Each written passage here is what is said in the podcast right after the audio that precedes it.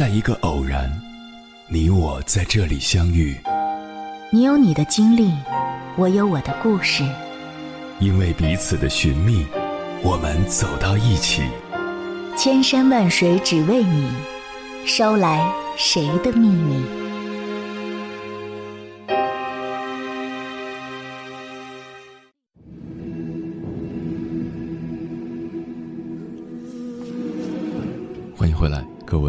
夜行者，这里是正在直播的中国交通广播，千山万水只为你，深夜不孤单。我是迎波，绰号鸭先生。我要以黑夜为翅膀，带你在电波中自在飞翔。二零二一年十月十六日零时二十三分，神舟十三号载人飞船成功发射。由航天员翟志刚、王亚平和叶光富组成的最帅飞行天团，正式开启了他们长达六个月的太空出差征途。这次飞行任务创下了多个首次：航天员首次在轨驻留六个月，中国女航天员首次进驻中国空间站，中国人首次在太空过春节。从一天到六个月，中国人将刷新太空停留记录。而担起这次重大挑战的三名宇航员，从来都不是遥不可及、让人仰望的超人，他们的起点甚至比我们大多数人都要低。接下来，千山万水只为你，跟朋友们分享的文章选自《家庭》杂志，名字叫《普通人实现梦想的底层逻辑是什么》。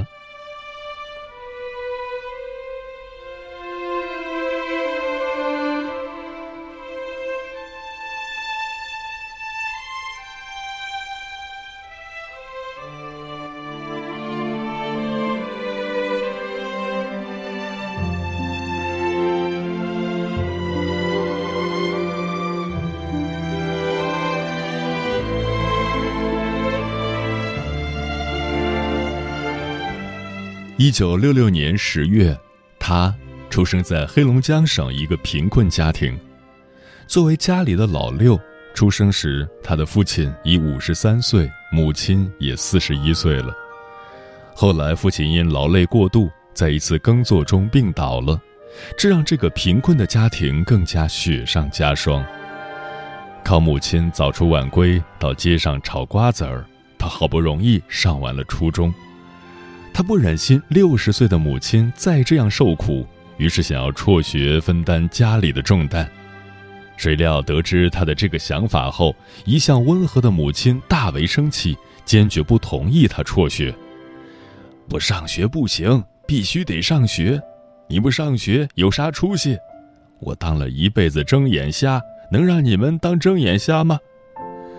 在母亲的逼迫下，他重新把心思放回到学业上。一九八五年，他成功考上了当时的长春飞行学院。离开的前一天，日子再苦再难都没有哭过的母亲哭了。看着空荡荡的家，他为不能给奔赴他乡求学的儿子带上一件像样的东西而落泪。那天，母亲没有出门去炒瓜子儿，而是跟邻居借钱，给他买了一个大提包，为他收拾行李。他时刻牢记母亲的辛苦，也正是生活的艰辛磨砺了他坚强的意志和临危不惧的从容。进入大学，他一刻也没有懈怠，用百分百的努力成为了一名优秀的飞行员。一九九八年，中国人民解放军航天员大队光荣诞生。他顺利地通过了初试和大大小小的检查，成为我国首批十四名航天员中的一员。从飞行员到宇航员，要面对的不仅是日复一日高强度的训练，还有各种未知的危险。每一次危险时刻，他都通过自己充分的准备和沉着冷静，给身边的同事以巨大的信心。十年后。北京奥运会结束后的一个月，他飞过九千一百六十五公里，成为了第一个实现太空漫步的中国宇航员。这一步让中国成为世界上第三个实现太空出舱的国家。这位载入史册的航天员，叫翟志刚。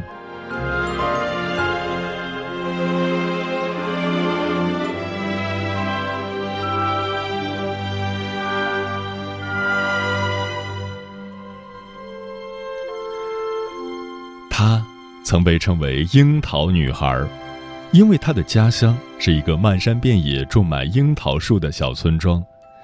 一九八零年一月，她出生在山东烟台一个普通农民家庭，收入来源主要靠种樱桃。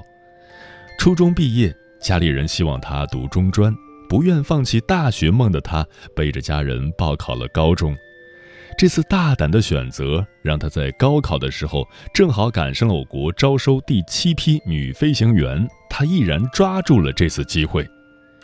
进入飞行学院后，她经受住了一次次拉练、游泳、跳伞等特殊训练的考验。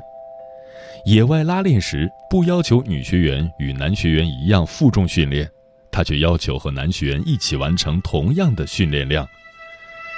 成为正式的飞行员后，他一次次临危受命，驾机执行过汶川抗震救灾、北京奥运会消云减雨、部队战备演习等重大任务。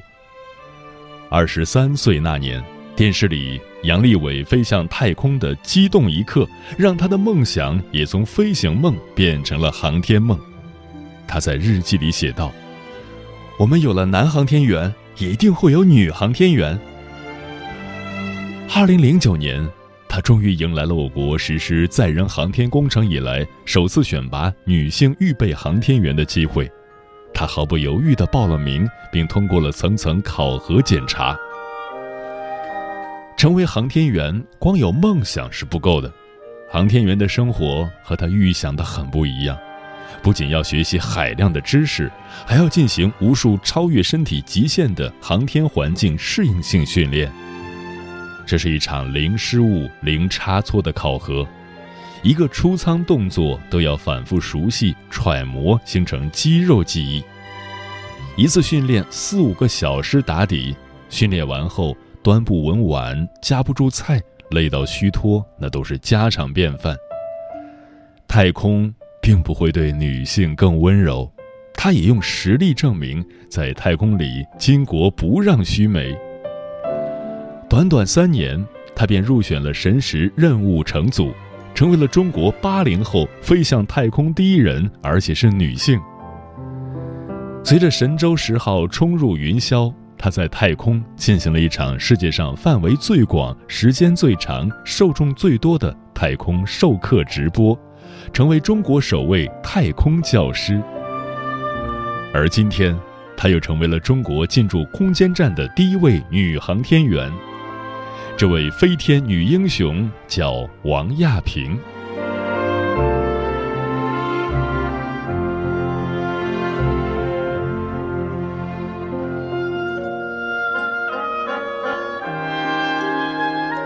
一九八零年九月，她出生在成都双流县一户普通农村家庭。为了供她读书，母亲尽可能多干一份活，多赚一份收入。放学回来，看到母亲一担担挑着水上山浇灌树苗，那个被沉重的扁担压弯了腰的身躯，深深地烙印在他的心里，也为他在遇到困难时带来坚持的勇气。高中的时候，他便对太空抱有浓厚的兴趣。高三那年，空军招飞的消息传到他们学校，他心动了。却在五十元的路费和餐旅费面前停住了脚步。母亲得知后，坚定地说：“去吧，钱我来想办法。”于是，他拿着母亲东拼西凑借来的五十元报了名。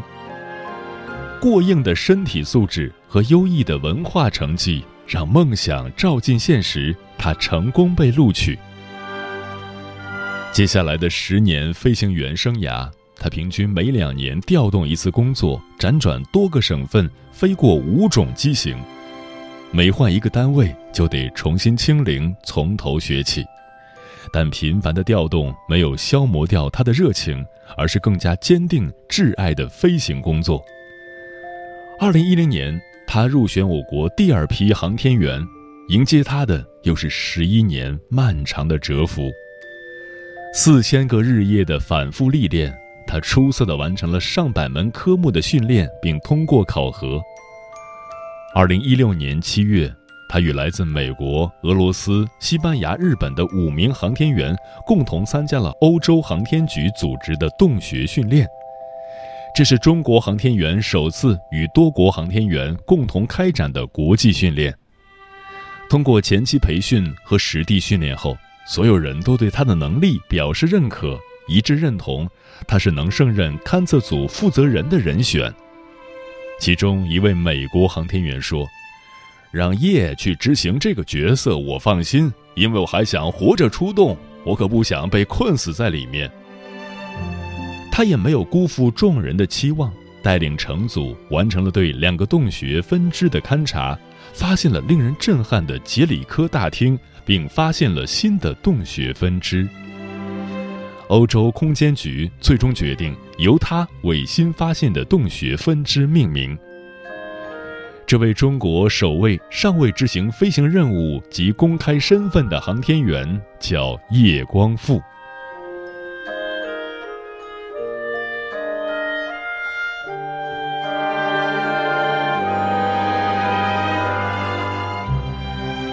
在翟志刚、王亚平和叶光富三位宇航员身上，我看到了普通人实现梦想最重要的底层逻辑：一，读书永远是最好走的路。神舟十三的三人组都有一个共同点，他们都没有显赫的家世，甚至是贫困家庭出身，但他们都没有放弃读书这条路。也正是当年没有放弃，让他们获得了上天的入场券。第七批女飞行员队的队长王贵全曾解释了大众经常存在一种偏见：不要认为招收飞行员只要身体好就行，他们这些人当时的高考成绩也是超过重点本科线的。再来看看他们耀眼的简历：翟志刚硕士学位，专业技术少将军衔。王亚平硕士学位，大校军衔；叶光富硕士学位，大校军衔。从贫困生到让人瞻仰的偶像，读书对于寒门学子而言意味着重生。当然，读书的力量不只是依附于文凭，不管是在学校还是在艰苦的训练过程中，三位宇航员都没有停止过读书学习。王亚平为了能熟练掌握飞行技术，不仅要实际操作，还要学习理论知识。为了能看懂英语书籍，王亚平在艰苦的训练间隙，每天五点起床，一天保证至少四个小时的学习时间。而叶光富更是凭借了一口流利的英语，获得了国际训练的机会，并且。在中国空间站未来全面运行时，被视为中国航天员接待外国同行的关键人物之一。知识就是你活在这个世界的工具。当你的工具仓库应有尽有，你一定能活得得心应手。远行你有飞机，渡河你有轮船，去郊区你有越野车。而如果你知识匮乏，就等于连破木船都没有，那么三米宽的河就能挡住你，百里之外的地方你一辈子都去不了。命运馈赠的礼物都暗中标着价格，你今天的日积月累才会带来明天别人的望尘莫及。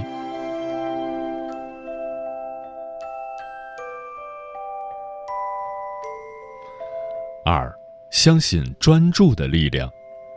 在神舟十三号载人飞行任务媒体见面会上，翟志刚感慨道：“距离执行神奇任务已经过去十三年，十三年来最难的不是训练有多难，也不是工作有多难，更不是学习有多难，最难的是如何能够将一件简单的事用最高的标准和热情十遍百遍的把它做好。”航天员训练任务繁重。其中一个训练重点是模拟突发事件和故障，每一个处置都要训练数百次甚至上千次，每一个细节的疏漏都可能是致命的。能让他们在这些残酷的训练系统中脱颖而出的，正是他们不变的信念和心无旁骛的专注。在巴菲特的纪录片《成为沃伦·巴菲特》中，比尔·盖茨和巴菲特玩了一个游戏，他们没有任何交流，然后分别在白纸上写下对自己一生最有帮助的一个词，答案是同一个：专注。我们平常说的专注。其实有两层意思，一个是时间，一个是投入度。专注需要时间，只有花费大量的时间用来重复练习同一个动作，才能把动作变成肌肉记忆，变成身体本能。在成功学研究中，有一个著名的一万小时理论，主要是说做任何事，只要历经一万小时的锻炼，任何人都可以从平凡变为卓越。一万个小时的锻炼，我们可以想象它有多漫长、无趣，甚至绝望。但如果我们换个角度思考，把责任和兴趣转化为动力，把这一万个小时分解为每一个生活日，实际上就是每天半小时或一小时而已。这是每个人都能做到的。